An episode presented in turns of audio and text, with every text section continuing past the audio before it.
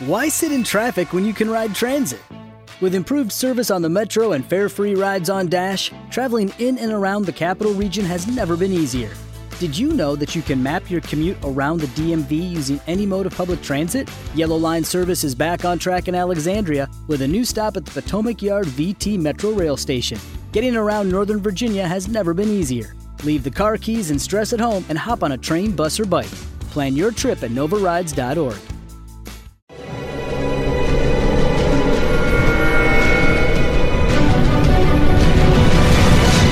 Yo documental.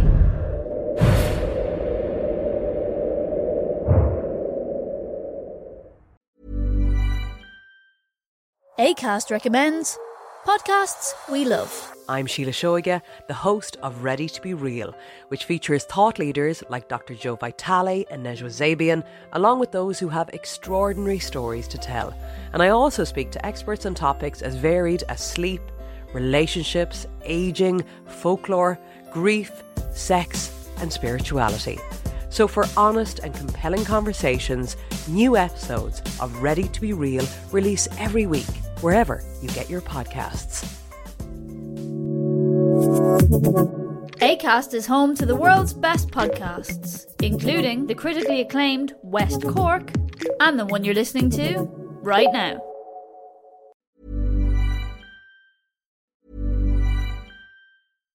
ACAST recommends podcasts we love. I'm Sheila Shoiga, the host of Ready to Be Real, which features thought leaders like Dr. Joe Vitale and Nejwa Zabian, along with those who have extraordinary stories to tell. And I also speak to experts on topics as varied as sleep, relationships, aging, folklore, grief, sex, and spirituality. So, for honest and compelling conversations, new episodes of Ready to Be Real release every week, wherever you get your podcasts. ACAST is home to the world's best podcasts, including the critically acclaimed West Cork and the one you're listening to right now.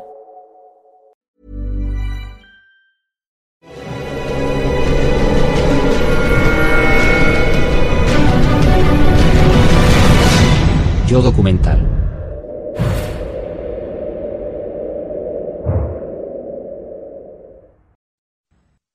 Why sit in traffic when you can ride transit? With improved service on the metro and fare free rides on Dash, traveling in and around the capital region has never been easier.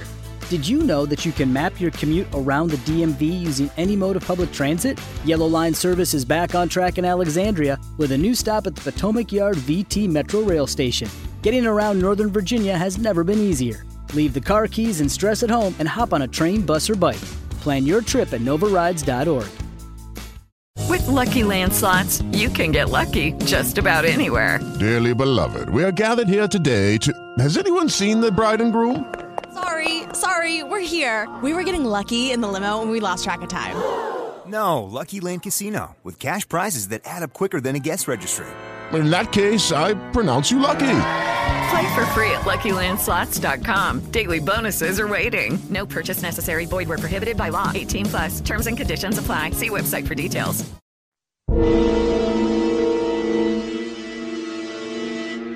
La conquista de Galia, la actual Francia por parte de Julio César, le hizo célebre y cambió nuestro mundo. Sin ella, el imperio romano hubiese sido muy distinto. ¿Pero fue inevitable su desenlace? Mark Corby es historiador de la antigua Roma y ex soldado profesional. Neil Follner es un arqueólogo con un profundo recelo hacia Roma. El imperio romano ha llegado hasta nosotros como una civilización modérica. Pero Vercingetorix, este gran jefe bárbaro, unió a su pueblo y le lideró en la mayor contienda militar de su historia con el fin de derrotar a ese imperio y salvaguardar la libertad de su país. ¿Qué le empujó a hacerlo? ¿Por qué luchó con tanto empeño? ¿Cuáles fueron los méritos de Vercingetorix?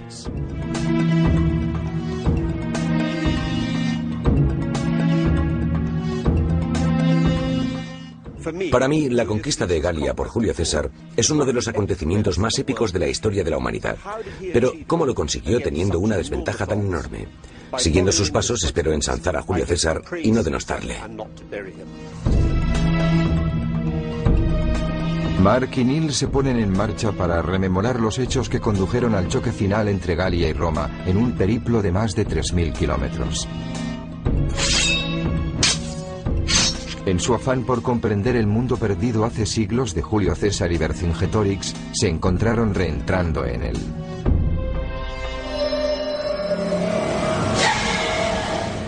Vercingetorix es el hombre más capaz que han producido los galos hasta la fecha. Es lo único que me preocupa un poco. Pero si puedo enfrentarme a él en una gran batalla, creo que tengo muchas posibilidades de aniquilarle.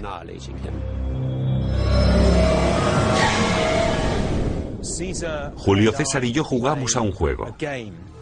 Desprecio sus razones y sus intenciones. Por eso, haré todo lo que pueda para derrotarle y expulsarle de Galia.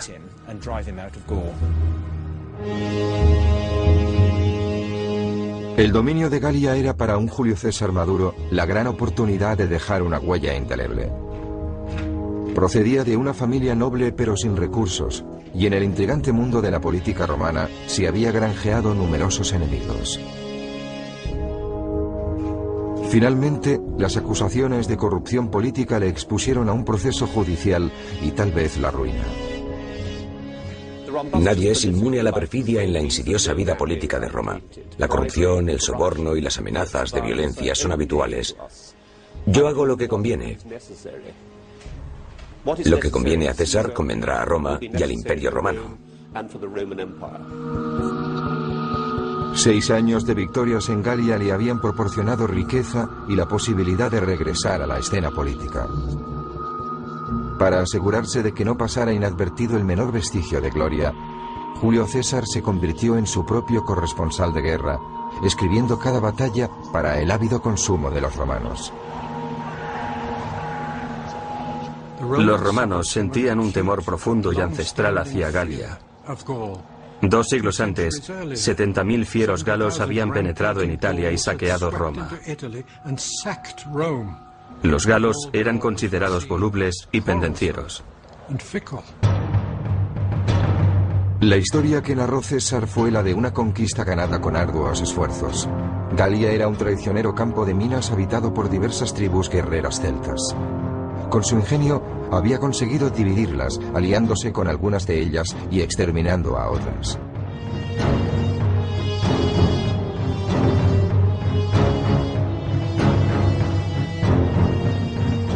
Finalmente, a finales del año 53 a.C., Julio César declaró que había pacificado Galia por completo.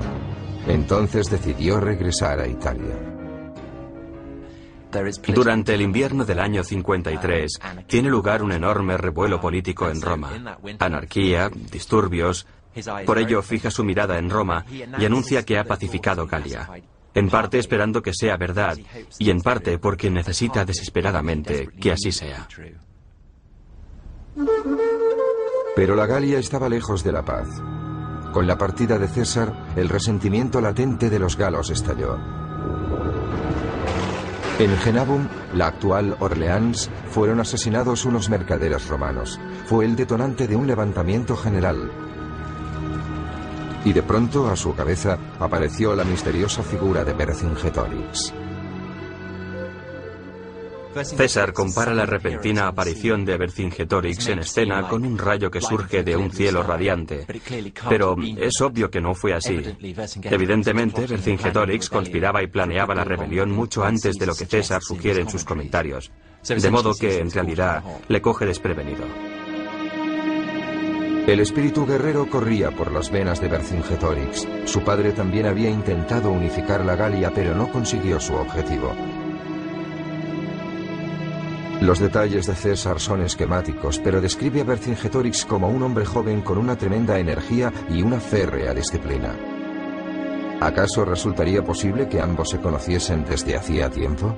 Sin duda, Vercingetorix era un hombre de gran influencia en su tribu. Por tanto, sospecho que Julio César y Vercingetorix negociaron personalmente en algún momento. Me parece fascinante que César no lo mencione, porque sugiere que, en efecto, Vercingetorix le dio gato por liebre.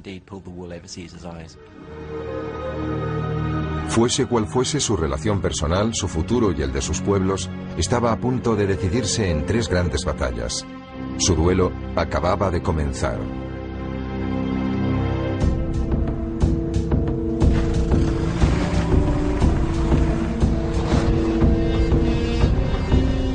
En pleno invierno, César inicia un fulgurante avance a través de los Alpes. Pretendía cortar la rebelión de raíz y para ello utilizaría el arma de la que más se enorgullecía. Rapidez. La rapidez aparece a menudo. La rapidez con la que se coge por sorpresa al adversario. Es un hombre que mueve a sus tropas con un gran control a través de los bosques y ríos de Francia, porque la amenaza es muy grande. Se enfrenta a una gran crisis. En una serie de marchas forzadas, César avanzó con presteza para recuperar la ciudad rebelde de Genabum, ocupando otras ciudades sublevadas en su camino. Saquea, arrasa, escarmienta, sin detenerse por nada. Aparecen donde menos le esperan los galos. Ese fue siempre su método de comandar a sus tropas, moviéndose a una tremenda velocidad. Es el gran maestro de la guerra relámpago y consigue unos efectos devastadores. Parecía que nada podía frenar el avance de Julio César. Pero Vercingetorix no tenía intención de frenarle. Su plan era retirarse y destruir todo lo que hubiese en la ruta de César. Tenemos que luchar de una forma distinta, impidiendo que el ejército invasor se habitualle de la comida y el forraje que necesita para sobrevivir. Para someterle, tendremos que adoptar la táctica de la tierra quemada.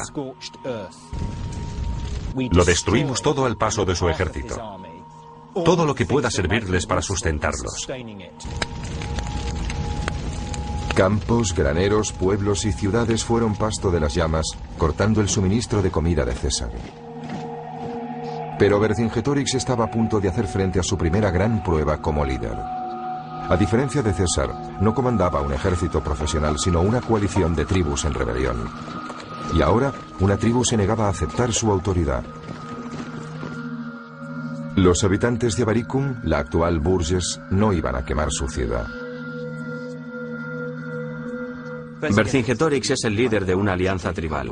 Por lo tanto, no puede ordenar a sus hombres que actúen como César puede hacerlo con sus legiones. Necesita persuadirles y convencerles. Tengo que negociar, tengo que llegar a compromisos, tengo que mantener la alianza aceptando que nuestro pueblo es comprensiblemente reacio a hacer los sacrificios que yo creo que son necesarios para ganar la guerra. Debemos tener esperanzas en poder defender a Baricum con éxito. Pero temo que las defensas de la ciudad no sean suficientes.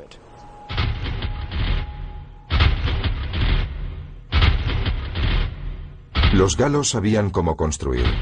Las murallas de sus ciudades eran una compleja construcción de piedra, grandes vigas de madera y clavos de acero, a prueba tanto del fuego como del ariete.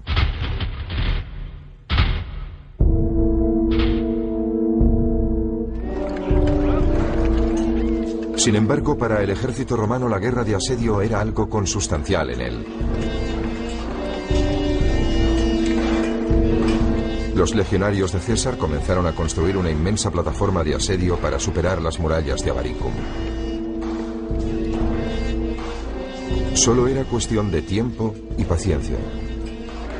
César carecía de ambas cosas. Con 40.000 hombres dispongo de un enorme contingente de mano de obra. Pero aún así tardaremos al menos un mes para construir una rampa que sea lo bastante grande para tomar esta ciudad. Durante toda esta operación hemos sido acosados constantemente por Vercingetorix, que ataca nuestra retaguardia y corta nuestras líneas de comunicación. Me ha arrebatado la comida. Mis líneas de suministro se ven amenazadas. Vercingetorix todavía estaba en los alrededores de Avaricum, hostigando a las partidas romanas que se adentraban en territorio enemigo en busca de comida. El campamento de los galos estaba oculto entre pantanos inaccesibles. Pero César persuadió a los prisioneros para que revelaran su ubicación. Entonces inició una marcha nocturna con sus hombres para efectuar un ataque sorpresa.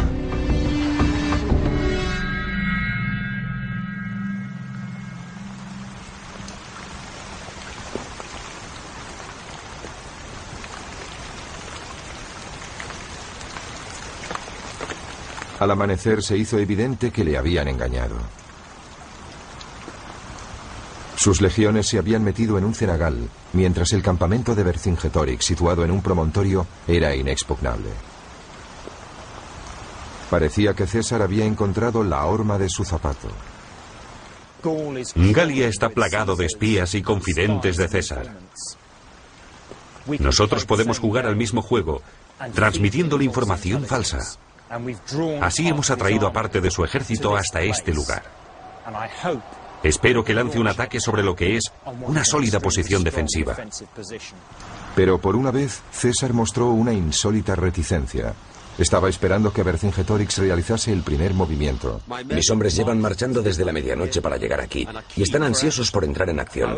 Sin embargo, las posibilidades de éxito en un campo de batalla así son escasas y se sienten muy incómodos en él. En el pasado, los galos no han destacado por su orden y su disciplina. Deben pensar que me encuentro en una posición vulnerable, que soy un objetivo bastante fácil y espero que lancen una ofensiva a gran escala. Pero Vercingetorix no era como otros comandantes galos. Todo indicaba que él también estaba dispuesto a tomarse su tiempo. Tenemos que luchar a la defensiva porque allí abajo hay un ejército de asesinos profesionales. Todos sus hombres son mercenarios, combaten por dinero. Han sido entrenados para ser soldados, para venir y conquistar la tierra de los galos. La mayoría de los hombres que forman las líneas en esta colina son simples campesinos y están aquí para defender sus hogares, sus familias, sus granjas. Si nosotros descendemos hasta el valle, como César desearía, y nos enfrentamos a esos asesinos profesionales en una batalla abierta, seremos destruidos. Si había llegado a un punto muerto, César no tuvo más remedio que mandar a sus tropas de regreso a Baricum, una retirada táctica, pero humillante para sus legionarios.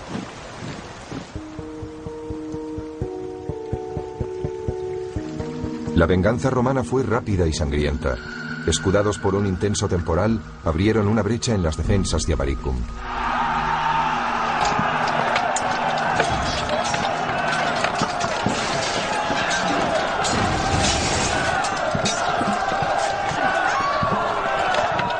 Con el consentimiento de César, exterminaron a toda la población de esa obstinada ciudad.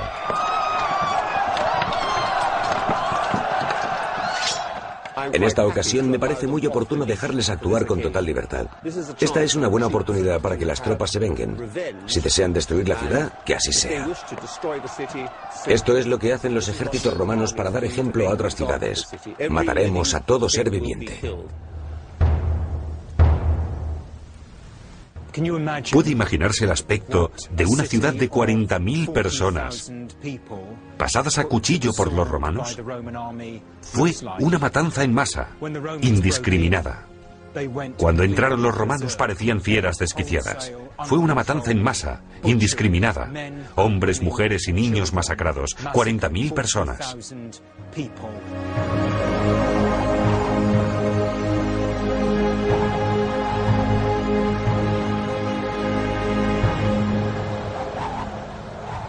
Si con la masacre César pretendía quebrantar el ánimo de los galos, consiguió exactamente el efecto contrario.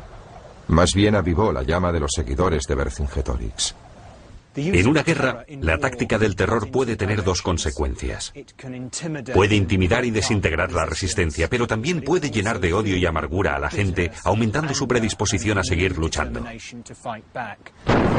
De la noche a la mañana, toda Galia se alzó con nuevos brotes de resistencia en una tribu tras otra. César se vio obligado a dividir sus fuerzas. Mandó a cuatro de sus legiones a sofocar a los rebeldes del norte, con las seis restantes, se dirigió hacia el sur, al corazón del territorio de Vercingetorix.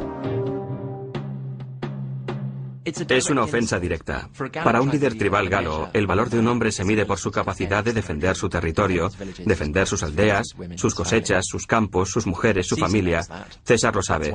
Por eso les ataca y espera que Vercingetorix responda atacándole, porque eso era lo que siempre hacían los galos. Pero no esta vez. Bajo el mando de Vercingetorix, los galos estaban aprendiendo a ser pacientes. El territorio de los arvernos, la actual Auvernia, estaba atravesado por el río Alie. Mientras César descendía por una orilla, Vercingetorix simplemente le seguía los pasos desde la otra. Los puentes ya habían sido destruidos. Tenemos a un Vercingetorix impertérrito, en absoluto intimidado ante la presencia de ese formidable ejército. Aquello debió impresionarle mucho a César. También debió impresionarles mucho a sus tropas. No estaban acostumbrados a exhibiciones de tal confianza. No marchamos río abajo con la cabeza baja y en silencio.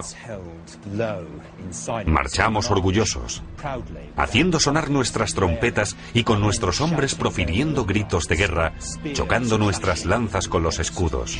Estamos preparados para luchar si es preciso, pero debo retener a mis hombres para impedir una contienda que sería fatal. Pero si puedo enfrentarme a él en una gran batalla, creo que tengo muchas posibilidades de aniquilarle. Pero hasta ahora Vercingetorix ha logrado evitarlo. Si continúa así, tendré muchos problemas para rendir cuentas con él. Y además me preocupan mis líneas de suministros. Las tropas de César obtenían su sustento de la tierra, pero cuantas más tribus se volvían contra él, más difícil resultaba conseguir alimentos. Vercingetorix no tenía ninguna prisa.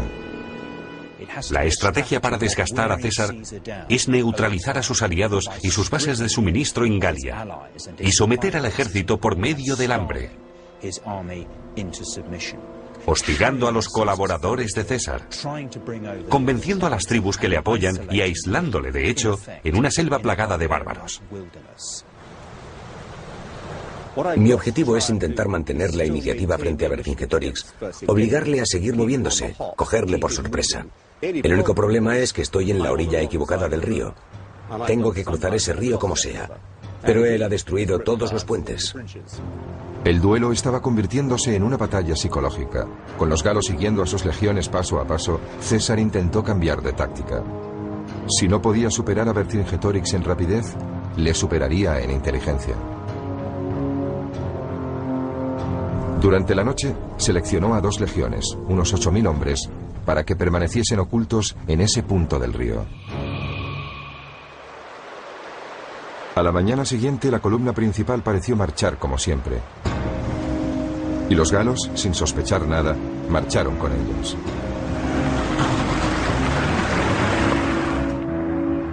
A César no le fue difícil cruzar el río a sus espaldas.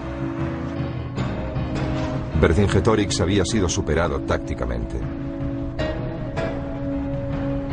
Y se enteró de la maniobra cuando descubrió que César estaba detrás de él. Solo había un modo de evitar una batalla abierta contra César. Vercingetorix huyó hacia el sur. Las fuerzas de César han cruzado hasta nuestra orilla río abajo. Nos han engañado. Esto no es una huida, es una retirada organizada para mantener nuestras fuerzas intactas y frenarle en las montañas que rodean Gergovia.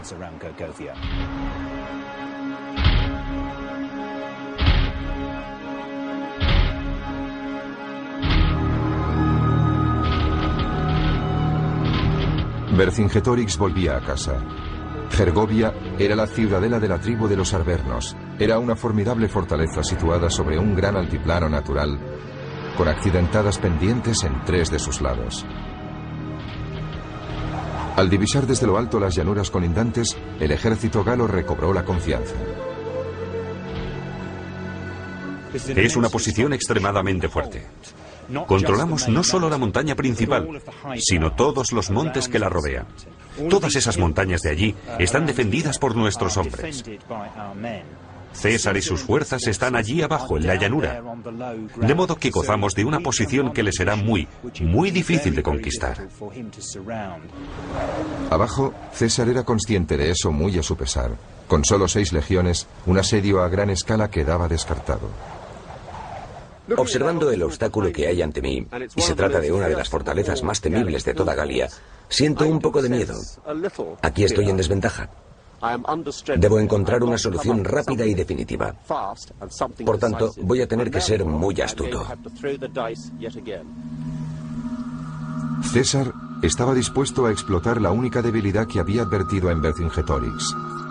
Una vez más, le superaría en inteligencia. El punto más débil de las defensas de Gergovia se hallaba en la vertiente occidental. Se aprovechó del temor de Vercingetorix a un ataque por ese flanco, maniobrando a su caballería como si preparara un asalto. De hecho, César pretendía lanzar un ataque directo a través de las pendientes más pronunciadas de la fortaleza. Intentar tomar un enclave tan bien fortificado como Gergovia era, como es obvio, una jugada muy arriesgada. Pero César era un jugador y sus jugadas acostumbraban a salirle bien.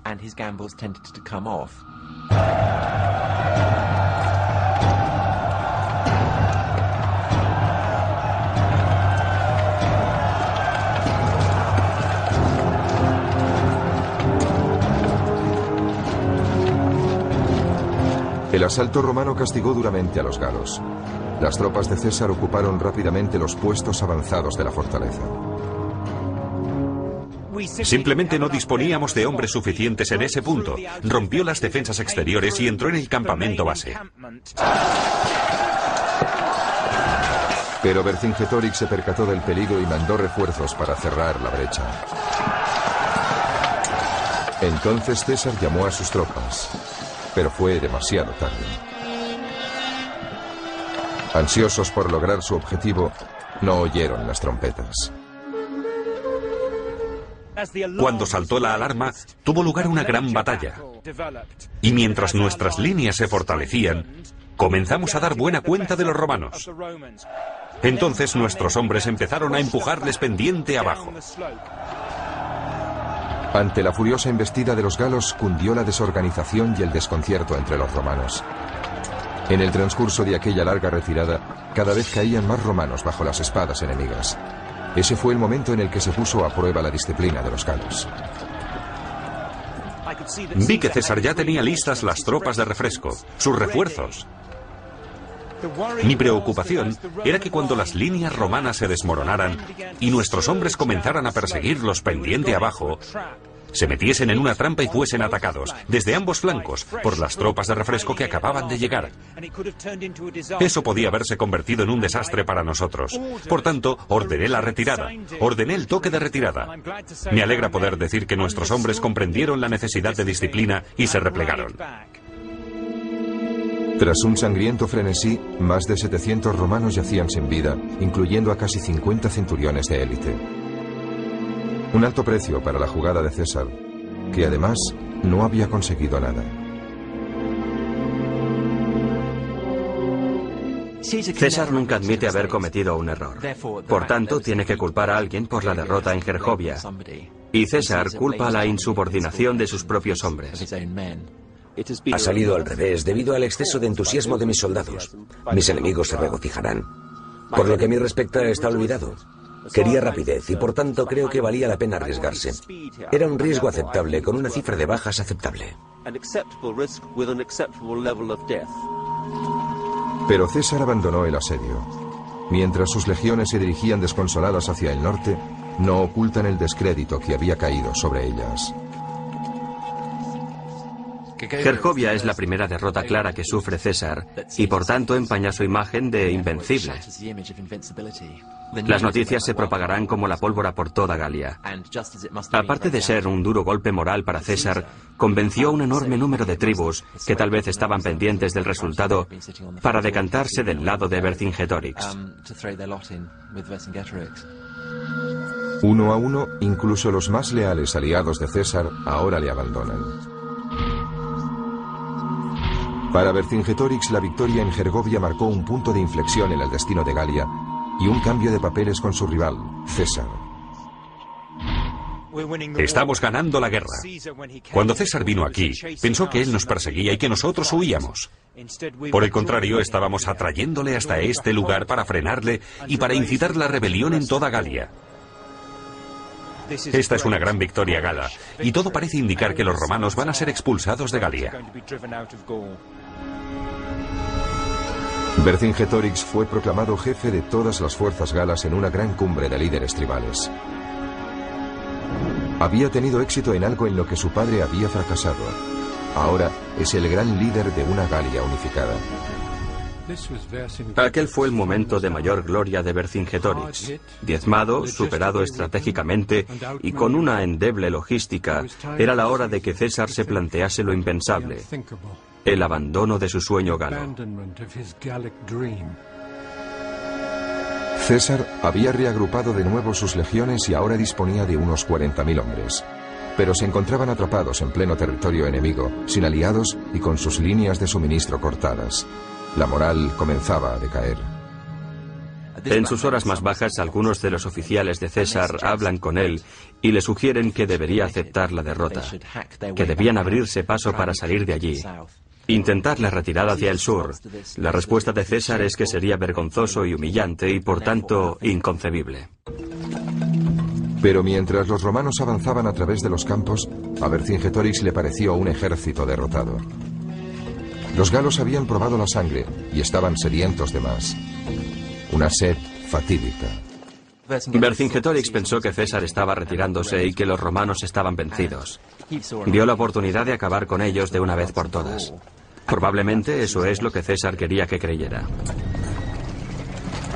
Vercingetorix abandonó las tácticas defensivas que tan buenos resultados le habían dado. Su caballería atacó frontalmente la columna de César.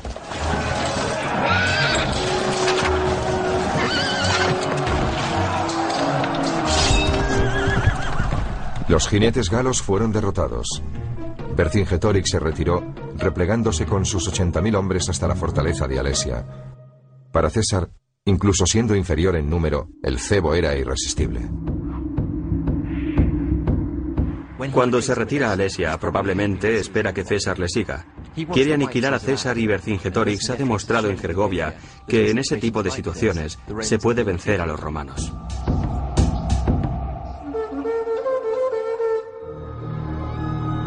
Alesia era un pétreo fortín entre dos ríos.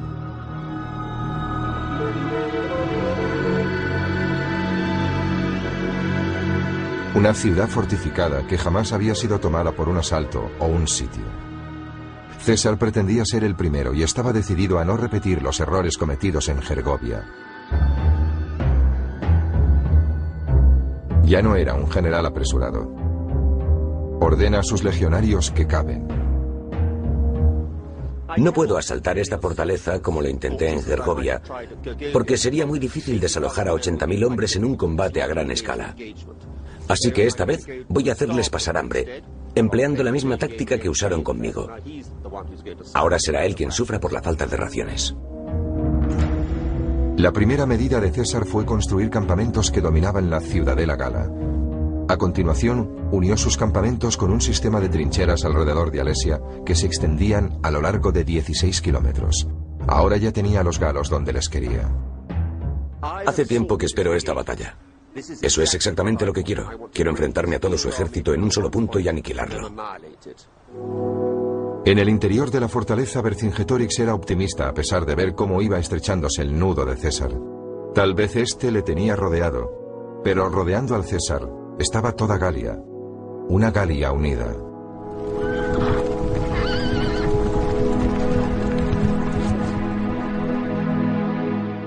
Confío en la voluntad de los galos rebeldes para reunir un ejército que ataque a César. En ese caso, sus defensas tendrán que ser mucho más sólidas si quiere resistir los ataques, tanto de los que estamos dentro de la fortaleza como de los del ejército de socorro cuando llegue.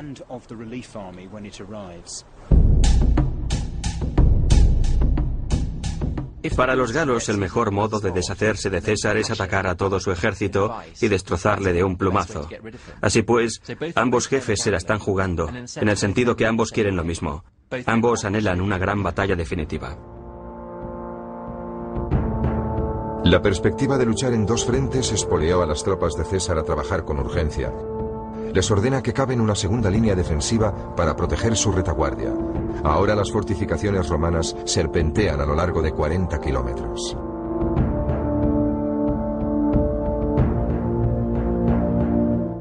Aquí tenemos una sección completa de las fortificaciones que acabamos de construir alrededor de Alesia. Lo que vemos aquí es una empalizada. Delante hay un foso, pero concretamente aquí, donde estamos ahora, es la zona de defensa antipersona. Alrededor de sus líneas de asedio, César dispuso una telaraña de trampas. Un complejo campo de minas formado por estacas de hierro, hoyos ocultos y palos afilados. Una zona mortífera con un solo propósito, detener a los atacantes en seco, muertos. Nuestras tropas estarán allí arriba en esas torres y esas defensas cubrirán esta zona de jabalinas, ondas y catapultas. Los hombres estarán en una posición protegida. Tendrán una visión clara de la zona de impacto. Sus enemigos van a tener que ir más despacio, arrastrándose, muriendo, mientras ellos tienen una línea de tiro clara en el transcurso de la batalla. Pero con los romanos ahora encerrados entre dos empalizadas, surgió una duda inquietante. ¿Había caído César en su propia trampa? Todo general conoce los peligros de inmovilizar a sus hombres en una posición fija. Mientras se aproximaba el ejército de socorro, no tuvo más remedio que proteger todo el perímetro. Por su parte, los galos eran libres de atacar donde quisieran. Sin embargo, Vercingetorix, parapetado en el interior de Alesia, no puede saber si el resto de Galia responderá a sus súplicas de ayuda. Solo dispone de comida para 30 días y sus hombres comienzan a debilitarse. El hambre entre los sitiados actúa como un ácido, desvaneciendo la solidaridad y la moral que une a las formaciones de guerreros. Además hace mella en la fuerza física y la capacidad de alerta de un ejército. Por consiguiente, debemos tomar medidas radicales para prolongar el periodo que nos permita mantenernos como fuerza de combate.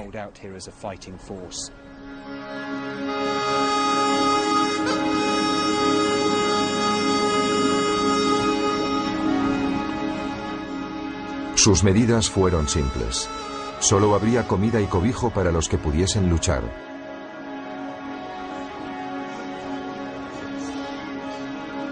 La población civil de Alesia tendría que arreglársela sola. Toma la penosa decisión de expulsar a todos los no combatientes, mujeres, niños y hombres que no pudiesen luchar. Lo hace pensando que los romanos los harán esclavos. Así al menos sobrevivirán. Pero si Vercingetorix esperaba hallar en César el menor ápice de compasión, quedaría desilusionado. César nos cuenta cómo obligan a los no combatientes a salir de la fortaleza. Les dejan a merced de los romanos, pero los romanos no tienen piedad. Poco es lo que podemos hacer nosotros. Tal vez espera que acoja a esas bocas hambrientas, lo cual desde luego es absolutamente imposible. Me temo que morirán en los fosos o se pudrirán entre las dos líneas. No podemos hacer nada por ellos. Forma parte de los horrores de la guerra.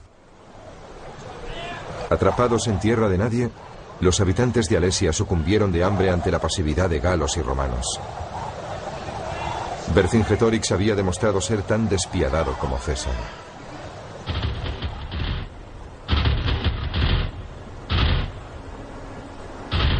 Sus fríos cálculos comenzaron a dar fruto.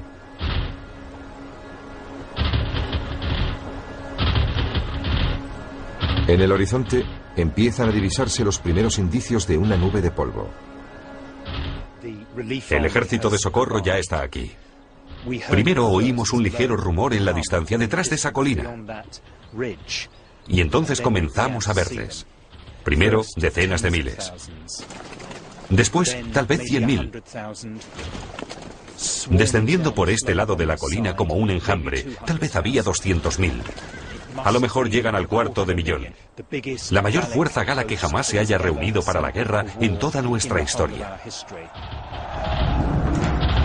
César y sus 40.000 hombres se hallaban rodeados ahora por más de 300.000 galos. Una demostración de fuerza abrumadora. Estoy sorprendido por la cantidad de hombres que ha logrado reunir. Mis informadores me dicen que hay un cuarto de millón de hombres. Es un hito extraordinario para un ejército galo. No puedo permitir dejar libre a un hombre que es capaz de crear una alianza tan poderosa. Creo que César es un hombre de una enorme confianza e ingenuidad. A veces eso le desborda, transformándose en orgullo y arrogancia. El desenlace le demostrará que su decisión de permanecer aquí y luchar en esas líneas ha sido un error. César estaba acostumbrado a realizar apuestas arriesgadas, pero nunca había jugado a un juego tan peligroso. No solo amenazaba las conquistas hechas en Galia, sino todas sus esperanzas y ambiciones puestas en Roma. No es solo una batalla decisiva para la conquista romana de Galia, también lo es en lo personal. Si cometo un error o lo superan, voy a perecer. Seré lanzado a las letrinas de la historia. Perderé absolutamente todo lo que he conseguido. Soy un jugador que se arriesga por última vez y estoy dispuesto para aceptar el resultado.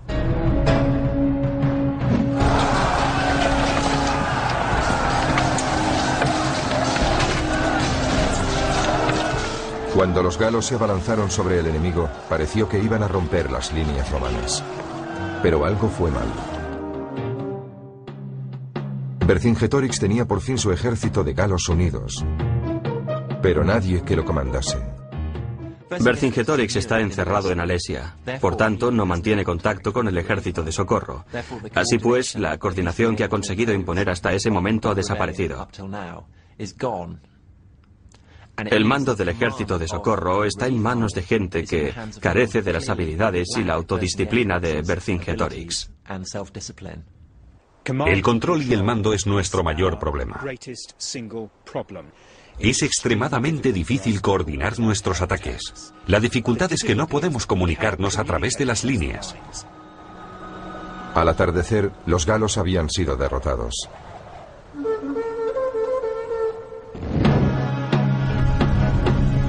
Pero ese solo fue el principio. Al cabo de 24 horas volvieron a atacar, y aquella vez la oscuridad fue su escudo.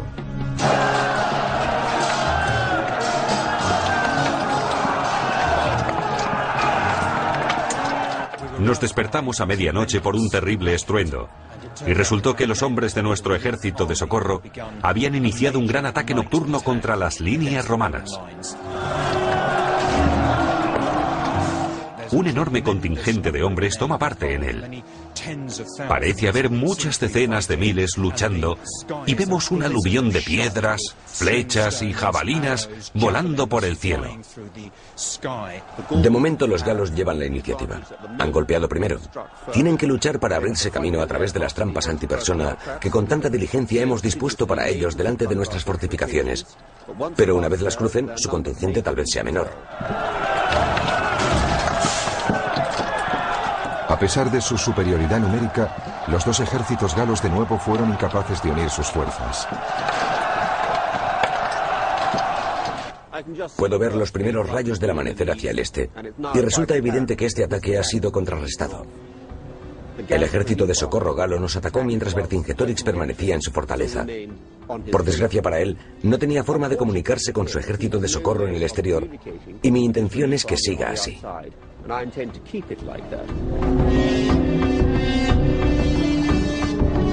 Los ataques galos no habían logrado romper las líneas, pero habían localizado los puntos débiles de César.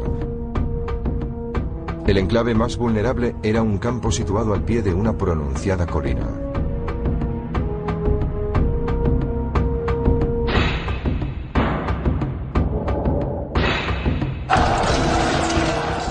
El ataque del ejército de socorro, Vercingetorix también aprovechó su oportunidad.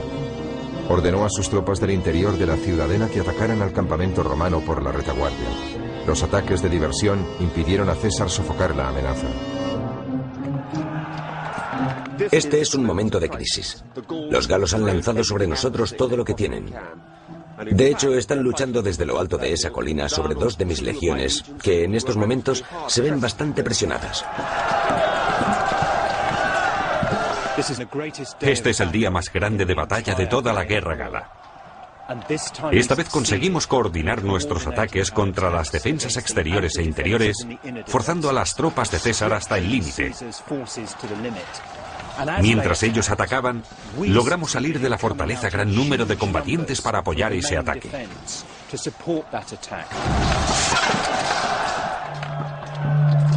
El movimiento de Tenaza había inmovilizado rápidamente a los romanos. César intentó mandar tropas de refresco en tres ocasiones, pero fue en vano. Cuando el sol comenzó a declinar, la situación era límite.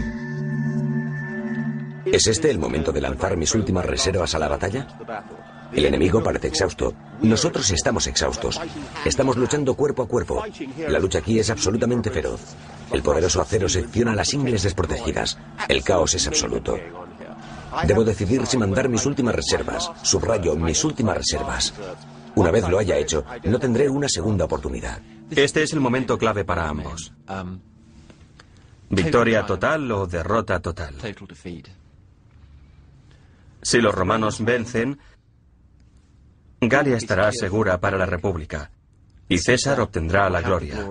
Logrará la reputación que vino a buscar en Galia. Si gana Vercingetorix, Galia se liberará de Roma, de modo que las espadas no podían estar más alto. Todo el futuro de la romanización de Europa Occidental pende de un hilo. Y en esta gran jugada final César iba a arriesgar su propia vida. Este es el momento en el que el comandante supremo debe liderar a sus tropas en persona. Eso les proporcionará ese punto de vigor extra que necesitan. Ahora están exhaustos. Llevan luchando durante cuatro o cinco horas. Necesitan algo. Ataviado con su capa roja de comandante en jefe, César era inconfundible, la figura más visible en el campo de batalla. Su aparición garantizaba despertar las iras del enemigo y su miedo.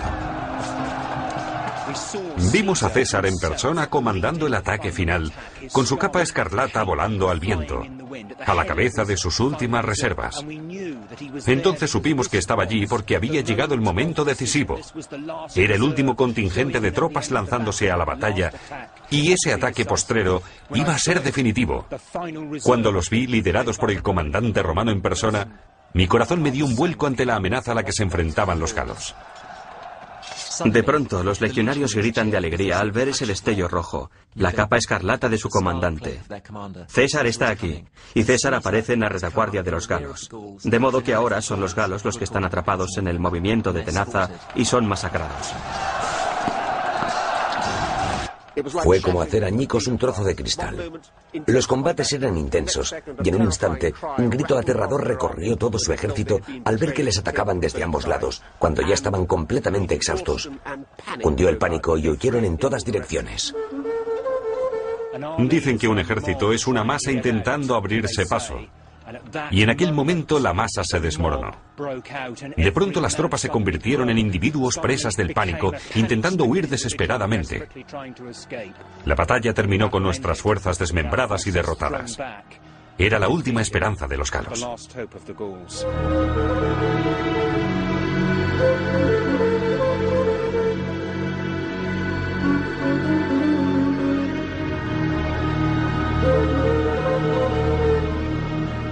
La última esperanza de Vercingetorix también se había desvanecido. Con la desbandada de su ejército, la efímera alianza de las tribus galas también llegó a su fin. Los demás líderes tribales le entregaron en bandeja a sus enemigos.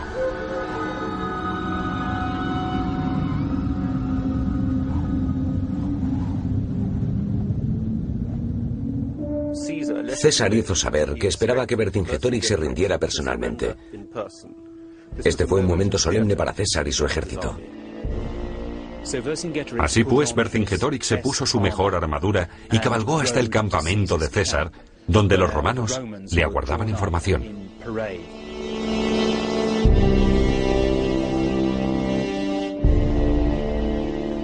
César estaba acompañado por sus comandantes de legión, sus centuriones, su propia guardia personal, los estandartes de las legiones. Vercingetorix llega ataviado con su mejor armadura.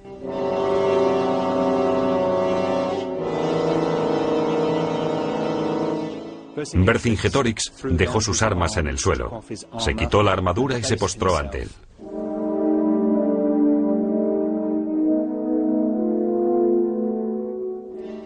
Y dijo estas palabras, Ave fortem virum. Vir fortissimo vicisti. Aquí estoy, un hombre fuerte, derrotado por uno aún más fuerte. Fue el reconocimiento de su derrota total y absoluta.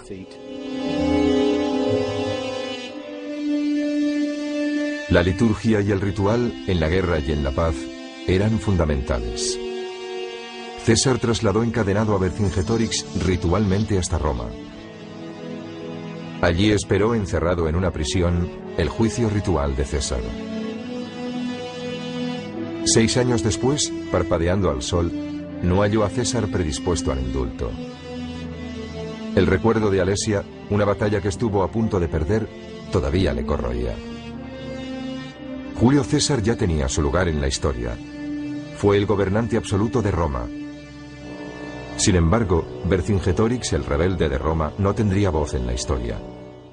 Ritualmente, César le había enmudecido.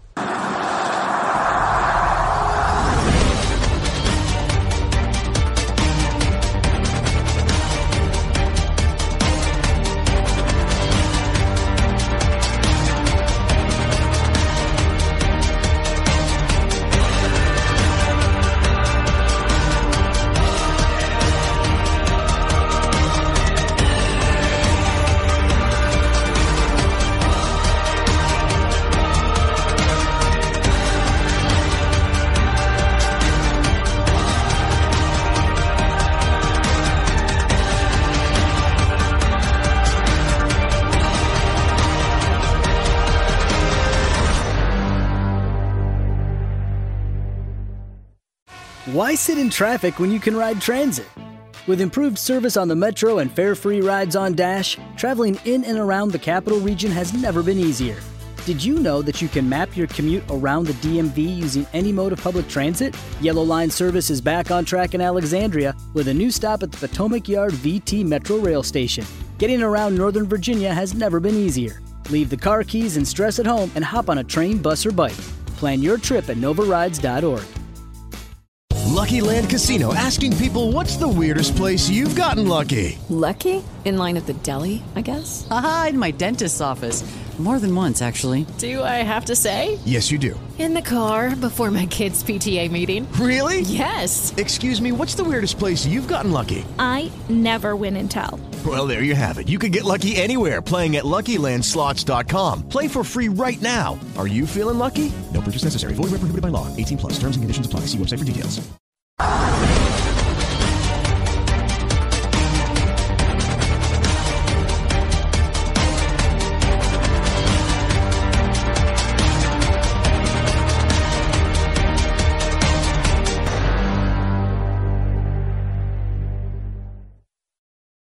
Why sit in traffic when you can ride transit?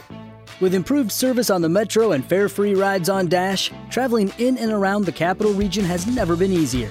Did you know that you can map your commute around the DMV using any mode of public transit? Yellow Line service is back on track in Alexandria with a new stop at the Potomac Yard VT Metro Rail Station.